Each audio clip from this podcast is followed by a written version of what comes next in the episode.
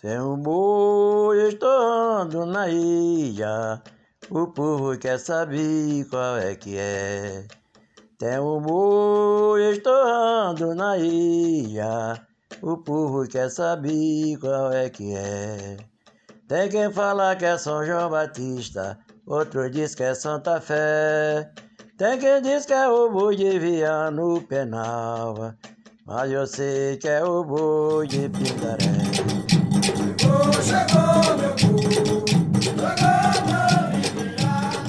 Olá, essa voz que abre o nosso episódio é a do Mestre Hermínio, amo cantador do Boi de Pintaré de São Luís. O Bumba Meu Boi e a cultura popular do Maranhão são o tema deste episódio especial do podcast Mexericos na Maré. Seja bem-vindo!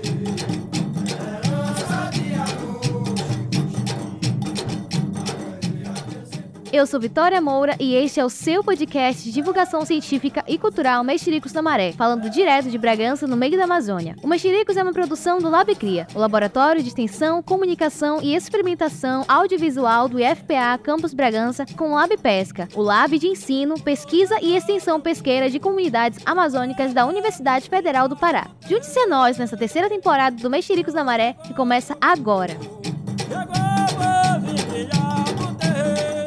Quem está aqui comigo para essa nova temporada é o Cauã Silva e a Maria Paula, que se juntam a nós nessa jornada de conversas sobre ciência e cultura popular na Amazônia. Olá, Cauã! Olá, Vitória! Olá, mexeriqueiros! É muito bom estar por aqui e fazer parte desta equipe. O Mexericos na Maré começa mais uma temporada cheio de novidades que você pode acompanhar no Spotify e no nosso Instagram, no arroba Mexericos na Maré.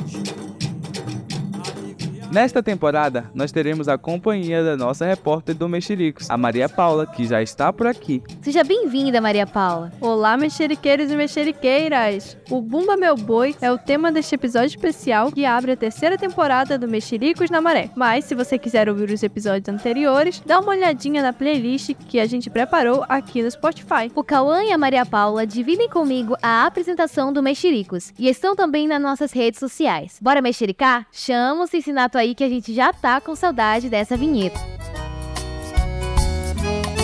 Vai começar de novo nosso podcast. Vai ter arte com cultura e educação. A universidade e o IFPA na segunda temporada aqui nessa região. O Lab Pesque vai mostrar o que tem feito, valorizando os saberes do Caeté. No ensino, nas pesquisas de extensão, nas linguagens populares do Mexericos da Maré.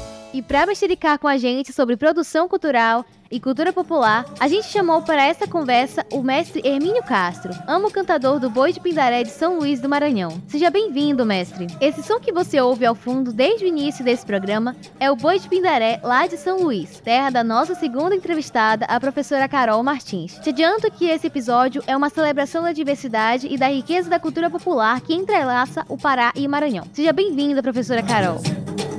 Eu queria agradecer o convite é, em participar aqui do podcast. Professora, como é que surgiu o seu interesse pela pesquisa da cultura popular?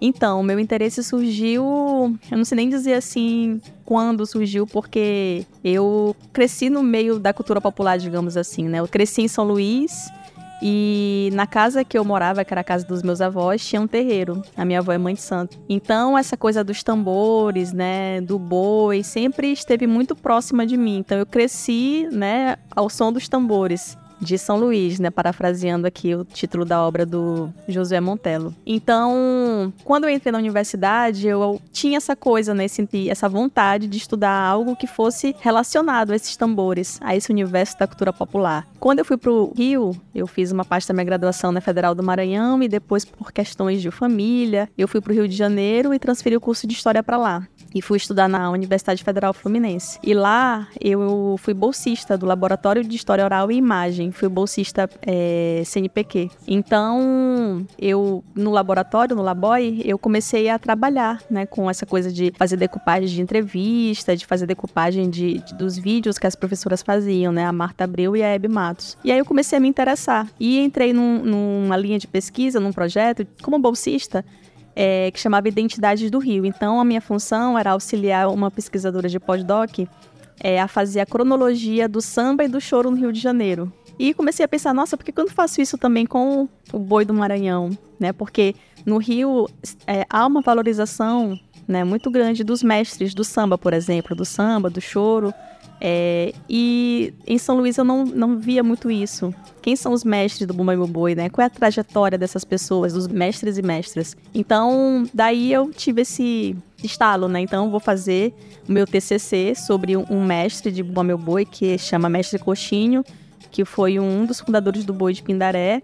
E desse TCC saiu meu projeto de mestrado. Então, no mestrado, a minha ideia era continuar trabalhando com a trajetória do mestre Coxinho. Só que aí, ao longo das pesquisas, eu ampliei o foco né, da, é, do trabalho e acabei é, estudando a formação desse boi específico, que é o boi de Pindaré, e a formação do sotaque da Baixada em São Luís, porque o boi do Maranhão tem vários estilos. Né? Então, em São, só em São Luís a gente tem cinco estilos que as pessoas chamam de sotaques. Mas no Maranhão todo tem outros estilos que fogem essa classificação né, dos cinco sotaques. Então, o boi de Pindaré é responsável pela formação de um desses sotaques em São Luís, que é o sotaque da Baixada. Foi mais ou menos né, desse jeito que iniciou minha, esse meu interesse por essa temática da cultura popular. A partir da sua experiência neste meio, como você destacaria a importância do Bumba Meu Boi para a cultura maranhense e para a formação da identidade deste povo? É uma pergunta bem porque assim, o boi, em 2011, recebeu o título de patrimônio cultural é, brasileiro pelo IFAM, em 2019, título de patrimônio imaterial da humanidade pela Unesco. É, então daí a gente já, já tem uma dimensão assim, da importância da manifestação para os maranhenses. Bom, a gente tem boi em São Luís desde do, em São Luís, né? Documentado desde o início do século XIX. O primeiro documento que a gente encontra no arquivo é de 1828, de um, um grupo que estava nas ruas, né, brincando, e é, um policial entra e, e bagunça, né, o cordão. E aí a polícia prende esses dois policiais, porque esse boi que estava brincando na rua estava com a licença da polícia, né? Então estava tudo certo.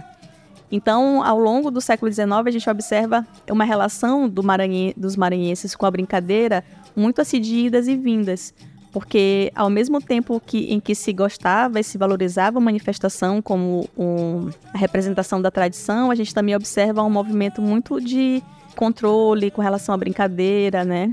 De é, classificação da brincadeira como algo bárbaro, algo selvagem. Então isso vai começar a mudar mais especificamente a partir dos anos 50, 60, com a inserção do movimento folclórico né, na, nos estudos das manifestações culturais populares e a construção é, do Buma Meu Boi como símbolo da identidade maranhense.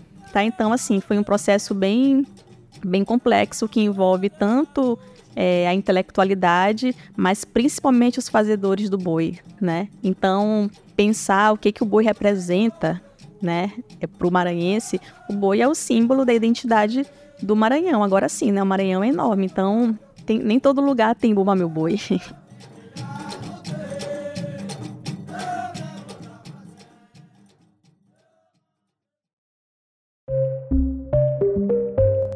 Antes da gente continuar, eu tenho um recadinho. Já segue a gente no arroba Mexericos na Maré? Tá na hora, né? Corre lá no Instagram ou no Spotify que tem muita coisa bacana para ti. O Mexericos é uma iniciativa apoiada pelas pró-reitorias de extensão do IFPA e da UFPA. E tem também, desde o início, o suporte do programa de pós-graduação em estudos antrópicos na Amazônia da UFPA, do curso técnico em pesca do IFPA Campus Bragança e do projeto Aluno Repórter A Imprensa na Escola.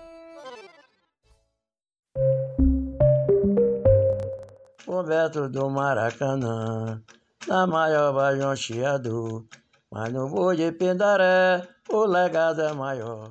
A professora Carol falou pra gente sobre a formação da identidade do povo maranhense e dessa relação permanente com a cultura do boi. Nosso convidado especial, o mestre Hermínio, vive isso intensamente, atuando como amo cantador do boi de Pindaré. É dele a voz que ouvimos ao fundo. Mestre, conta pra gente quando começa a sua história com o boi. É, algo que eu tenho a falar é que eu nasci dia 2 de novembro de 1948, nas matas da Jussara, dentro de uma roça, casinha chamada de Tijupá.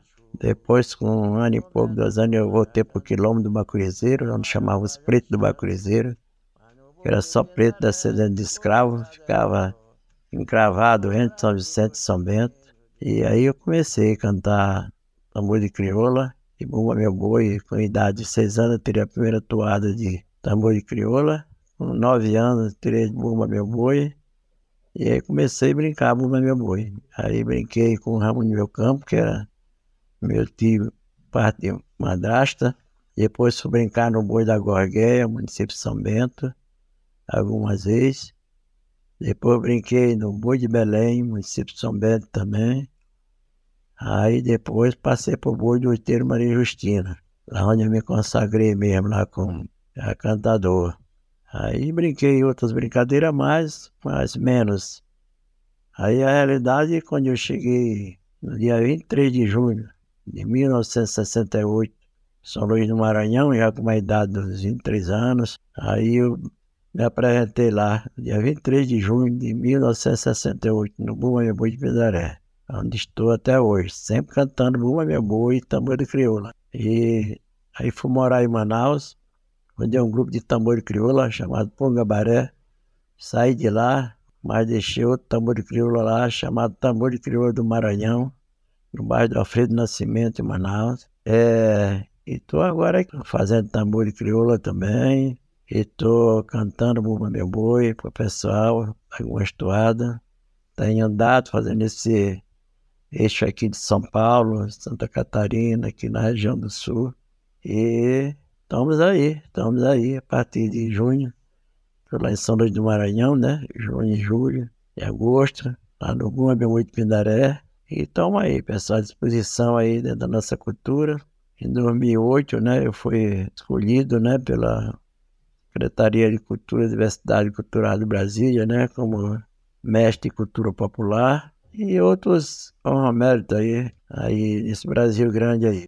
Ele está à disposição aí para colaborar né, na cultura popular, para ajudar aquilo que a gente pode fazer, aquilo que a gente sabe, e sempre aprendendo também coisas novas, né? Gosto muito do carimbó, inclusive já fiz intercâmbio de carimbó aí com o Boi de Pindaré, né?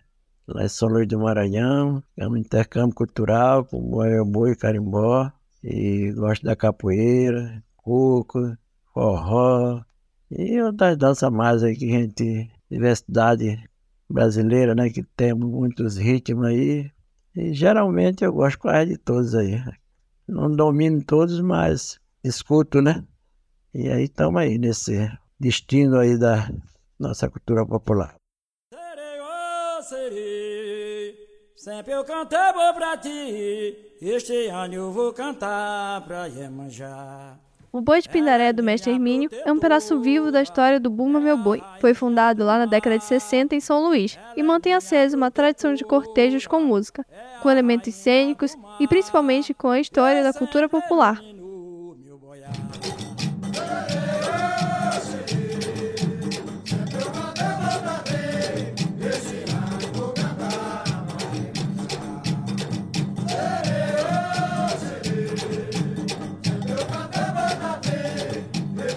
Mestre Hermínio, qual o papel do mestre na brincadeira do boi e o que é esse ofício de amo cantador? É o mestre de uma brincadeira de Bumba Meu Boi. É aquela pessoa que é julgada pela própria comunidade. É pelo saber a mais um pouquinho, de conhecer a função de todos os personagens.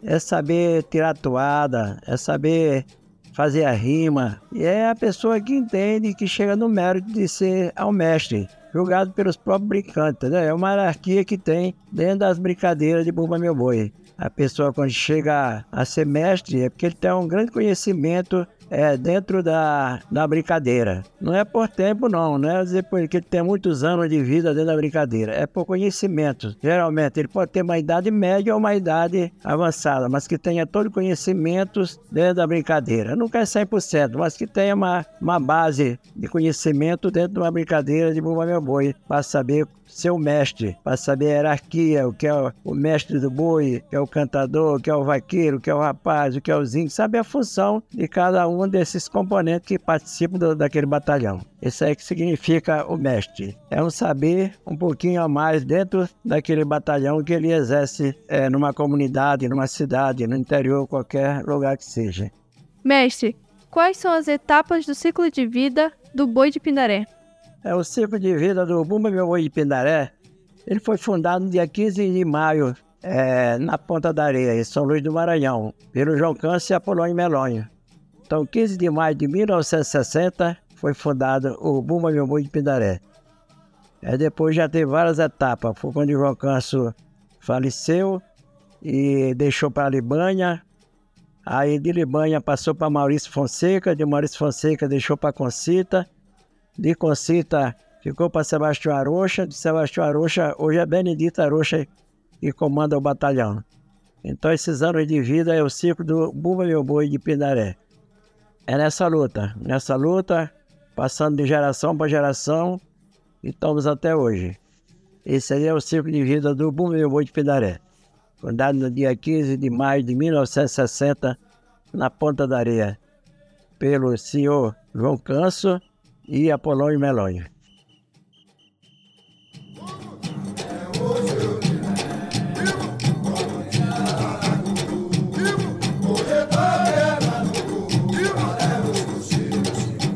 Carol, dá para perceber que tem um colorido e um sotaque diferente no boi de Pindaré. O que diferencia o Bumba Meu Boi do Maranhão das demais brincadeiras de bois existentes pelo Brasil?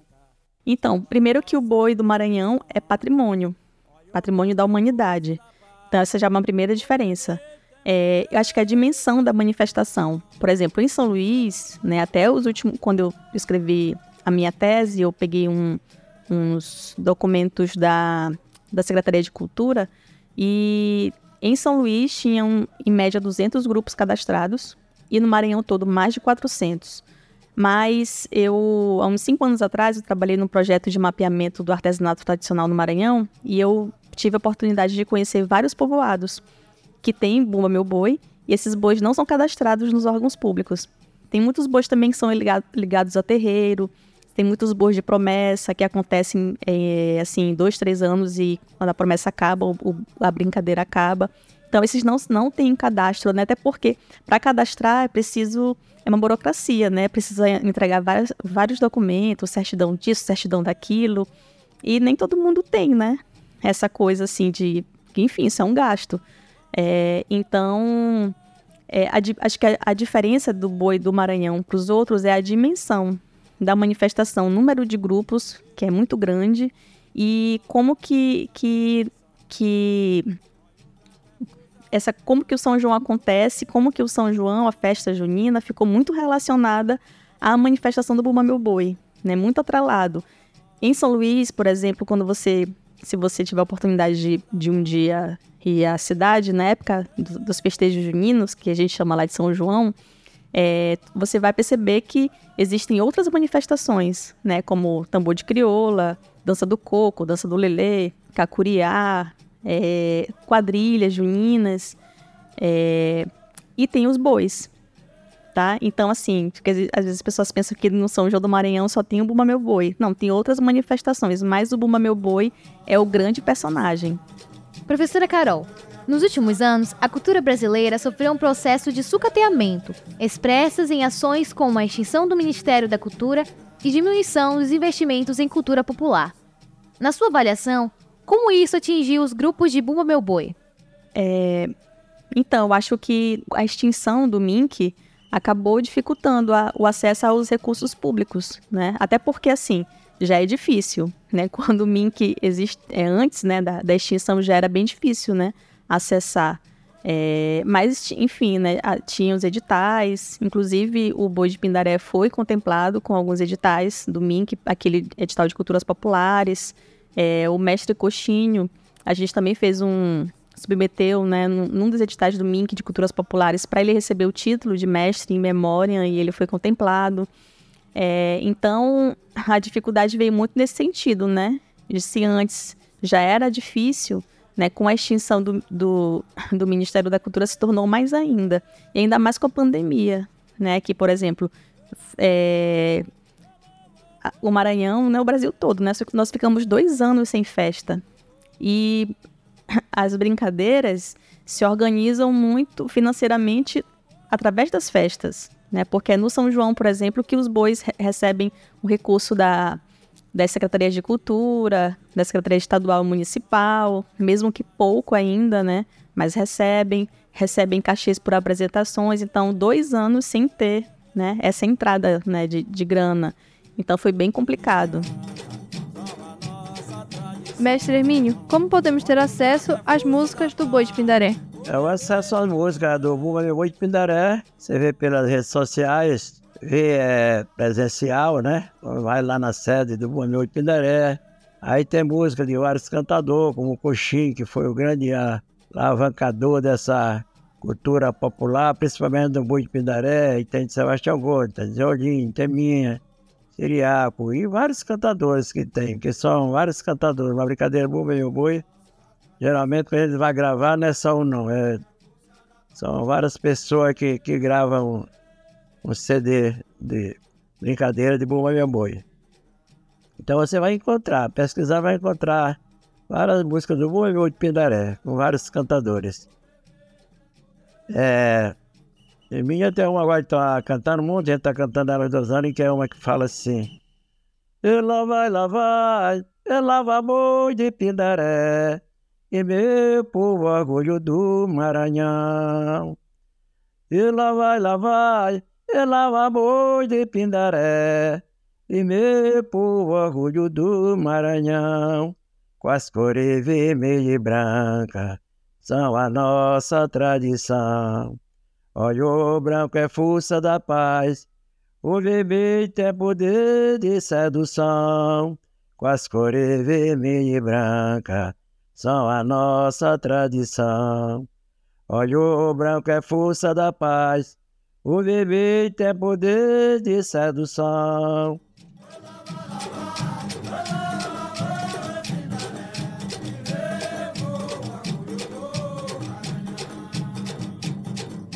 Foi um passeio tanto pela cultura do boi no Maranhão. A gente agradece ao mestre Hermínio e à professora Carol Martins por essa verdadeira aula sobre o boi de Pindaré. Muito obrigado, professora. O nosso mexerico de hoje vai ficando por aqui. Obrigada a você que nos acompanhou neste episódio. Te convidamos a nos seguir no Instagram e acompanhar por lá o nosso trabalho. Basta seguir arroba labpesca ou arroba mexericos na maré para interagir conosco enviando a sua mensagem com pergunta, comentário ou curiosidade. Podcast Mexericos na Maré também vai ao ar no programa Beabá, apresentado pelo professor Beto Amorim, na Rádio Rosário FM.